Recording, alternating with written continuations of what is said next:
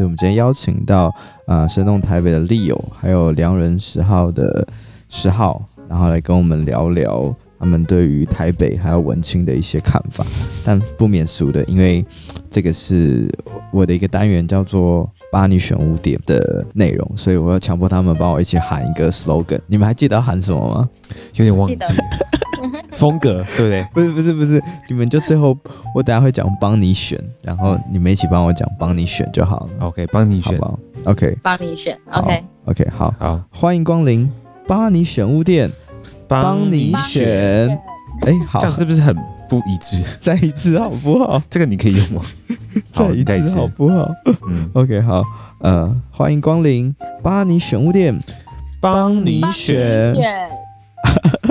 好，可以。这次整齐一点，这次稍微好一点。然后，嗯、呃，因为我们这个节目主要都是在聊一些那个生活品味的内容。然后，Leo 跟那个十号可以帮我拼一些人进来。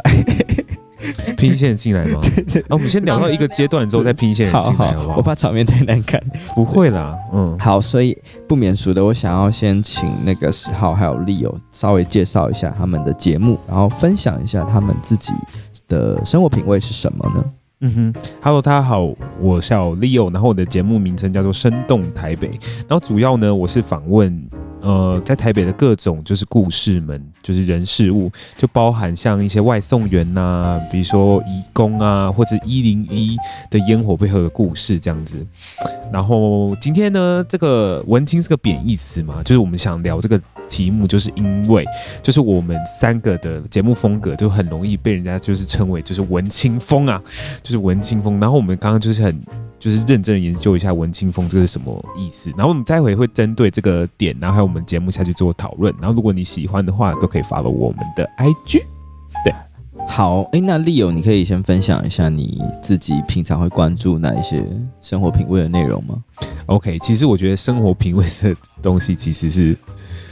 呃，怎么讲，就是非常非常客客观的一个东西。就是呃，我其实，在做 p o c a s t 之前，我是一个导导览员，街头导览员。那街头导览员要做什么东西呢？主要在做的事就是带外国人在台北的城市走跳。那在走跳过程中呢，我们会带他像是像二二八公园啊、龙山寺啊，然后呃中正纪念堂。然后所以在带这个导览员的过程中，我才发现一件事情哦，就是说，哎，其实我之前根本不认识台湾，就是。呃，我可能很喜欢做媒体，我可能很喜欢分享一些东西，可是我不知道自己哦，原来台湾之前有这样的历史，原来台湾之前有这样的故事。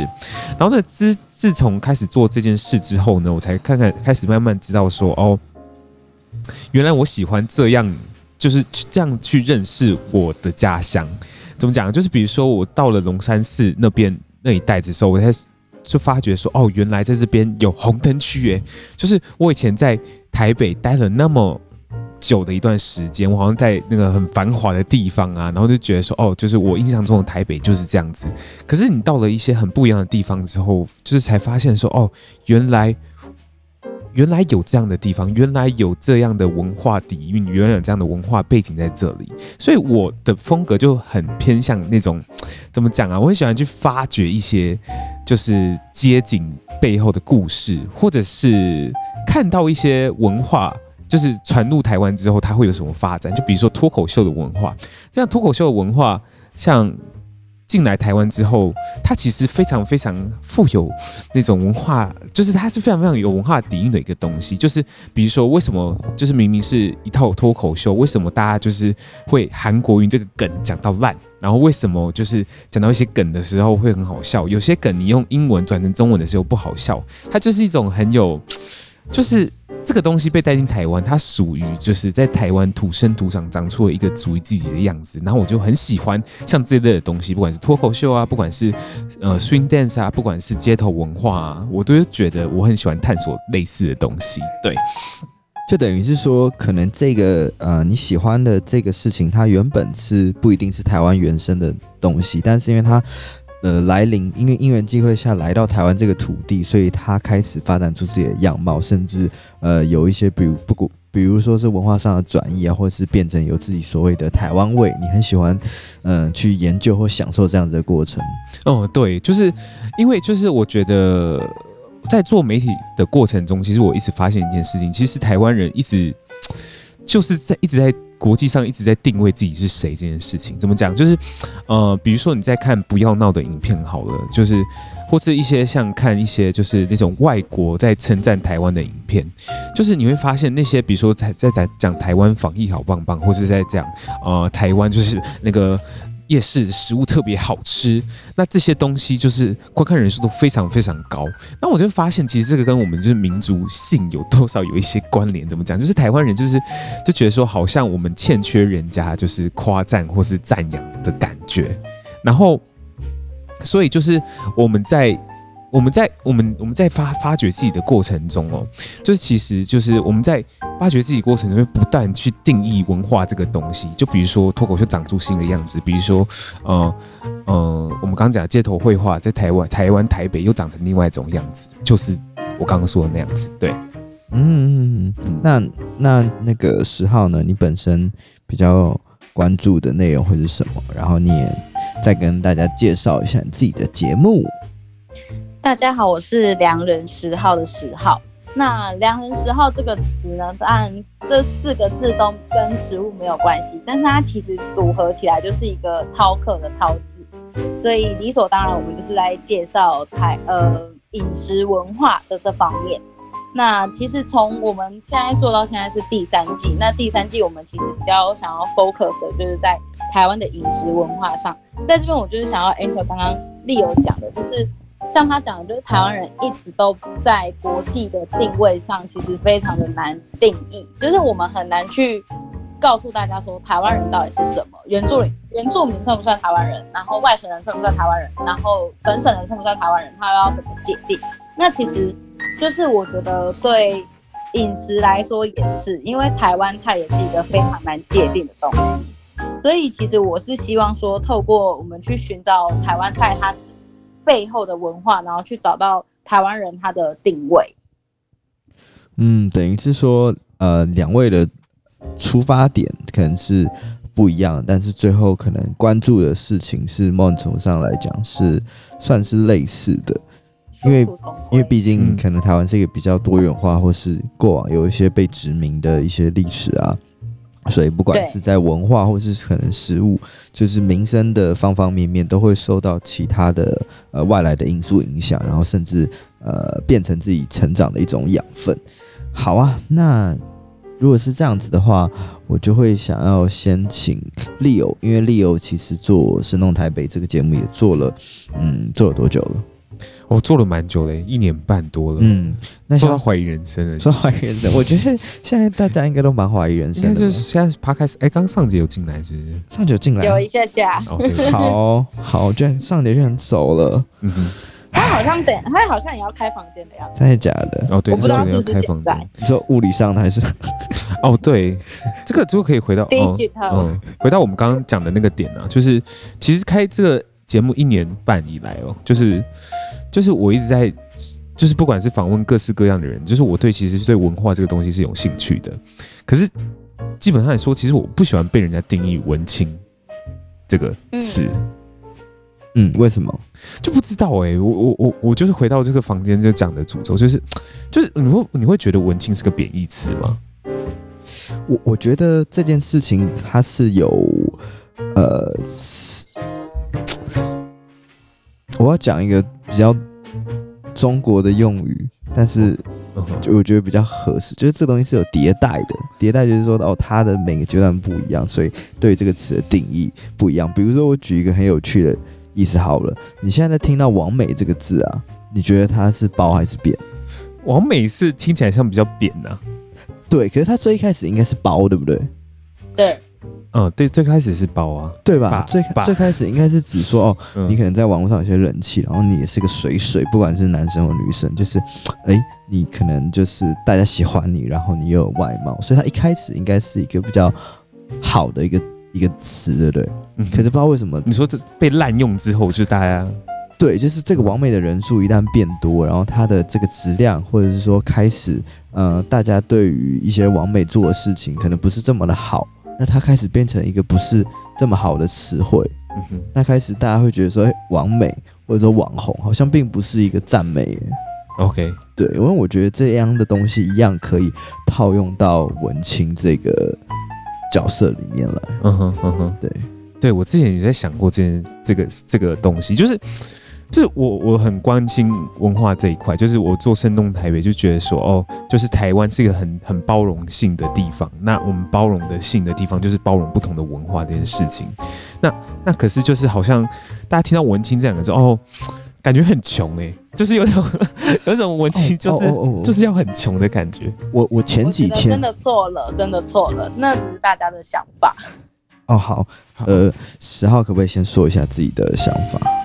我觉得很穷这件事情是指还没成名的文青，但是我觉得文青之所以你会觉得有负面的想法，会不会是因为他后来中间加了文创？然后变得文青这两个字变得很商业之后，大家才开始对他有一些负面的想法。你会，你你有同感吗？你说，你说文，你说文青之所以很穷，是因为什么？还没有？没有。我觉得文青，因为刚刚丽友说文青很穷嘛，可是我觉得那是、嗯、就是还没有开窍的文青，就是他可能还没有开窍的文青，想要用文青这两个字来赚钱。哦，那我觉得这这件事本身是。没有讨人厌的，但是我觉得会把文青这两个名字弄臭，是因为后面开始加了文创，然后开始加了各式各样很文青的商业模式，嗯嗯，然后大家就开始对文青这两个字有点觉得它是反义词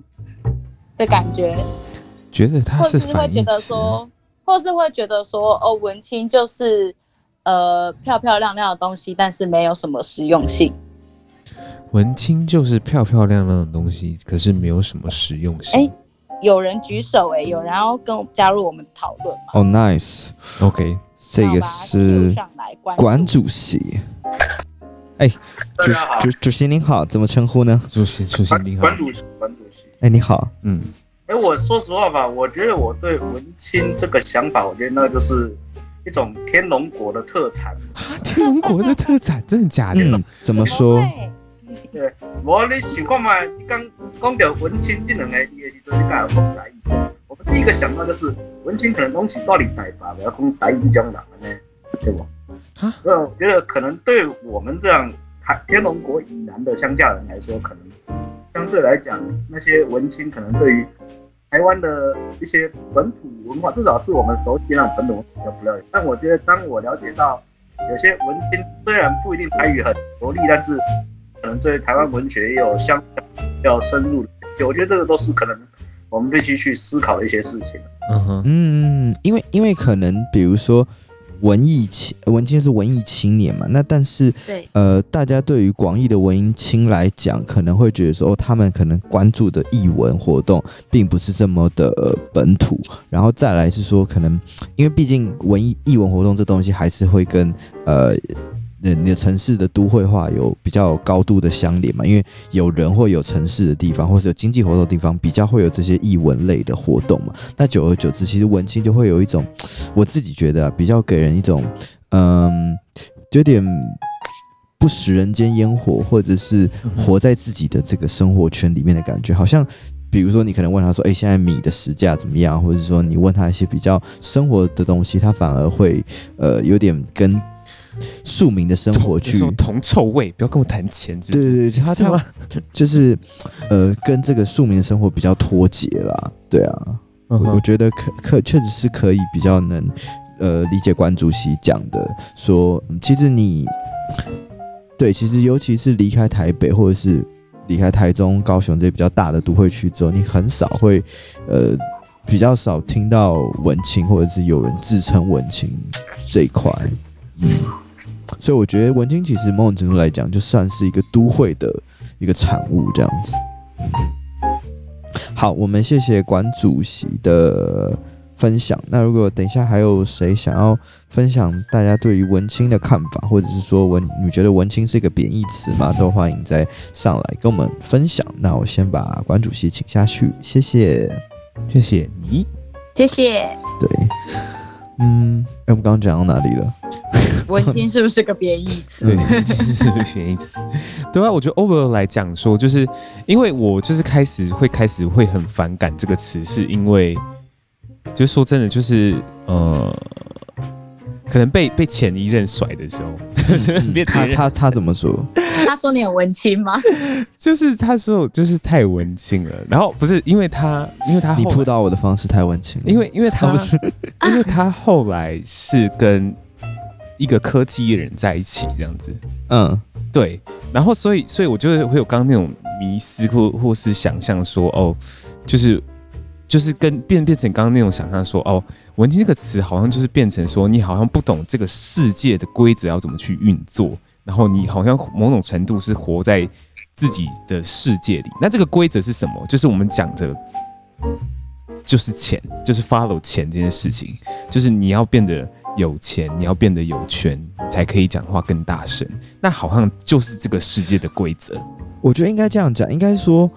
文青嘛，文青其实某种程度来讲，就代表一种质感的生活，或者是有品味的生活。那其实很多时候，你想要有这样的生活的。quality 或是质量，它其实是需要呃金钱去呃去培养或建成的。当然不是说所有事情都砸钱就好，可是它毕竟还是会需要有一个呃最小的量。比如说像我可能会比较关注的事情，可能是像穿搭，或者是像我很喜欢西装的穿搭。那你说，其实西装的定制或者是成衣，它价格可以差很多，从几千块到几万块，到甚至几十万一条领带。或者说像可能意大利这种比较好的平台，什么 Kiton 这种，其实都是比较贵的单品。可是它有没有便宜的？它也有便宜的，但是它是还是需要有一个金钱的呃入门槛，它才有办法进来玩这件事情。嗯哼，对。所以所以进来玩这这个事情，这个人是文青吗？是你会你会把它 qualify as 文青，还是就是我不知道？我我会觉得是说，嗯，文青比较像是。很多事情的综合面，因为因为这件事情我特别有体会，是在于说，我有一集访问了韦氏牌，然后他们是一个在做韦氏牌线上杂志的一个团体，这样子。对，那他们主要就是会，呃，这个这个主理人他叫 Chris，他主要就是会访问，呃，比如说，呃，全台各地的一些韦氏牌的车主啊，帮他们拍拍照，然后分享他们的故事。那其实我我在。我在有一个，呃，有一个问题就问他说，诶，那像你们骑尾士牌的人呢，你们会不会特别关注说，呃，要穿什么样的衣服，或者是说你们的服装会是怎么样子？因为比如说像我们知道韦斯牌的历史，回到英国的时候，他们其实是有一个。历史渊源叫摩德族，所以他们在穿穿衣的风格上，其实是有一定的呃样式，或者是一定一定的要求。可是到台湾以后，反而就会变成说，他们并没有因为这样子去养出自己台湾的对韦斯牌的这一个东西的呃，比如说穿搭啊，或者说一些生活形态来好。所以这件事情来对他们来讲，可能伟士牌就是一个哦漂亮的车子，或者是它就是一个呃代步的工具而已。所以我反而就会觉得说，像这样子的状况，我就不会认为它是一个呃文青，或者是算是一个嗯比较对品味有呃去做研究的族群。嗯哼，对。OK，那十号诶，十号你怎么想这件事情？其实我觉得就是文青，就是真的也是分非常多种。那像 Barney 讲的，其实我觉得要成为一个真正就是真的什么都跟得到的文青，其实他要花费的金额也是非常多的，因为文青的东西都特别贵，你要过文青的东西都特别贵。OK，嗯哼，就是呃，同样比较起来，就是你要买有质感的东西，其实真的特别，而且文青玩的东西也特别贵，比如说你看他玩钢钢笔，然后玩底片机。就你跟一般数位的照片比起来，你玩底片机一一一卷底片可能就是两两三百块，然后去洗出来，你的成本已经是都是叠加上去的。哎、欸，对，我现在就有个很好奇的问题哦，就是会不会就是有人说文青很多大部分都是富二代，你们认同还是不认同这个想法？等一下 啊，我们这我们现在已经把文青整个定型了，这样我们不太好哎。没有，我觉得我们还是要先回来一下，嗯、因为比如说我们在讲，我、呃、可能像是比如说在行销领域，我们在分辨一个客群或一个 TA 的时候，我们会有一个那个 persona 嘛，就是呃一个人物志，嗯、所以大家在讲说哦，呃什么样比如说什么样的人会来买我们的产品，那我们可能会先去帮他设一个这样子的人设。那对你们来讲，如果我们就就会想要问 Leo 跟十号来讲，对你们来讲，如果说到文青，你会怎么样去描述这个人？比如说，哎，Leo，呃，你身边有没有一个文青的朋友？你可以跟我讲一下他大概是怎样子吗？这题让我有点汗颜。为什么？先让十号回答，我想一下。我先回答。对，嗯，我就是个文青啊。OK，不会演，我我还完全不会演。我我不觉得。富二代一定等于文青，因为也有那种财大气粗的富二代。嗯，但我觉得至少文青他可能对他自己的，呃，他欣赏的领域，比如说他喜欢的电影、音乐什么，都会比较有他自己觉得他有独特的见解。嗯哼，对。但后来发现其实大家都一样，比如说我从小就喜欢王家卫的电影，然后长大之后，嗯，全部的文青都喜欢王家卫的电影。那我觉得他算是一个呃小众里面的大众，他都会有一个比较集合体的东西。那我觉得会比较有余，就是比较有生活上面比较有余裕的人会去做这件事情，是确实，就是他可能不用烦恼，呃，他这一笔钱花下去之后，他下个月可不可以吃得饱还是什么的，他不用烦恼这件事情，他才可以去做这么多，就是其他的活动，或是他可以去参加这么多。高品质的，呃，一些鉴赏或者什么的。嗯、那有些，我觉得如果有些家里比较辛苦的人，可能真的就是比较没有办法去做这件事情。但我不会觉得说富二代就等于文青，或是文青就等于富二代。对啊，主要是这样子啦。但我觉得我之前有在报纸上看到，就是说，嗯，文青其实也是需要会理财的。是啊，不然怎么？对，对我我觉得确实，但很多文青可能就是可能到最后理财，我觉得是每个人都需要。对，是是这样子，是这样。对啊，我觉得理财真的好重要哦。嗯哼嗯哼，应该应该是哦，我我想到了，就是我刚刚讲到那个东西啊，就是其实其实我们这一代的人很，我我我不知道，这个可能是同问题，就是我们这一代的人就是很常被称为文青，是因为就是其实我们这一代人很呃比较少。像我们父母那代人，常常去为了钱烦恼这件事情。对，就是我们可能就是父母从小我们生长的环境，我们会有很多不一样的生活方式，就是帮你讲那个有很多不一样的生活品味。好了，那你就开始去摸索，就是比如说我愿意花花这些钱去呃，比如说买一个很好的钢笔，买这些花这些钱去去看一些电影这样子。然后呢，可是这些花的钱的时候，他没办法，没办法，就是说真的很用。那个量化的方式去计算的时候，大家会觉得说，你怎么去花这个钱去做这样的事情，或者是花这个时间去做这样的事情？因为可能在我们父母那那辈，或者是在前一辈的时候，大家会觉得说，我们生活过得比较困苦，我们生活过得比较艰难，所以我们今天就是不管怎样，我们要的目标就是存钱买一栋房子，买买车。那可是就是你会发现，其实问很多。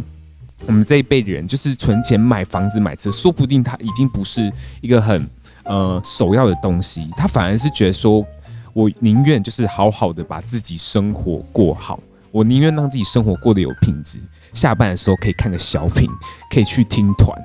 他这样子就是他觉得说这样子对我来说才是呃生活的意意义或是生活的感觉，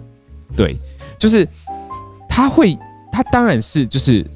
你如果你今天对这件东西有兴趣，你当然还是要要回去赚钱，然后你赚了钱之后，你才可以去做这些的消费。可是它会有一种思想上的局限，就是你可能不是，就是你人生终极目标不是为了赚更多钱养小孩的这种感觉，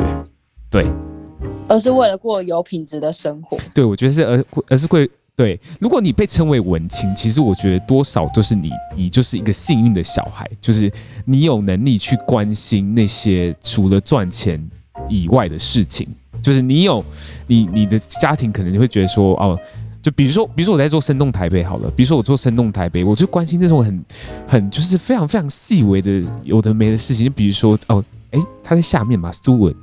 哦，他他离开了，就比如说我最近访问了一个，就是用。线上募资盖土地公庙，然后或者是路边的那种那种人孔盖，用就是彩绘故事的方式，就是描描述一些台北的故事，然后做出彩绘的人人孔盖，或者是打开台北，然后呢，就是去把那些我们从来没有没有想过的意意想不到的空间开放给大家进去参观。那我觉得我有这种能力去关心这种世界上发生不，不不是不是世界身边发生的大小事，是因为我可能已经到那个。就是不同的需求需求程度上面，就是我有能力去关心其他的事情，所以我觉得你被叫文青的小孩，其实多少是是幸福的吧？我不知道，我觉我觉得确实啦，嗯，然后你说，就是可以听团，可以去做这些文化相关活动的人，真的就是比较幸福的小孩，他可才可以去关心这些事情，嗯、因为一般如果你。不是有足够的经济的，就就是如果你有经济压力的话，其实你每天赚钱都来不及了，你根本就没有办法去想这些其他事。嗯，确实啊，就是我我我其实做深度台北到现在，其实我一直都觉得自己是一个格外幸福，或是格外呃，真的是觉得自己是一个很幸福的小孩啦，就是因为你你你学着去感感受。生活上其他东西，就比如说我也会做像 One Forty，就比如说义工的团体，或者是做贫穷人的台北，关心街友的团体，我会就是把这些注意力，我把把我身上的精神去做关心，或是注意那些就是可能在我生活中，就是那些那些你看起来就是你路过的那些人，看起来就是就是就我如果我有能力去关心这些人，我就觉得说其实我是一个充就是生在一个充满爱的家庭才会去。去真正去关心这件事情，对，我我觉得可以做一下总结，就是说，嗯，我觉得大家对于文青的贬义来自于说，大家觉得这个人，嗯，有点做作吧，就是觉得哦，你好像对你好像很，比如说假高尚，或者是哦，你好像很关心什么议题，可是他没有没有贯彻。可是我觉得真的文青是，当你去呃喜欢一个生活的 lifestyle，或者说你。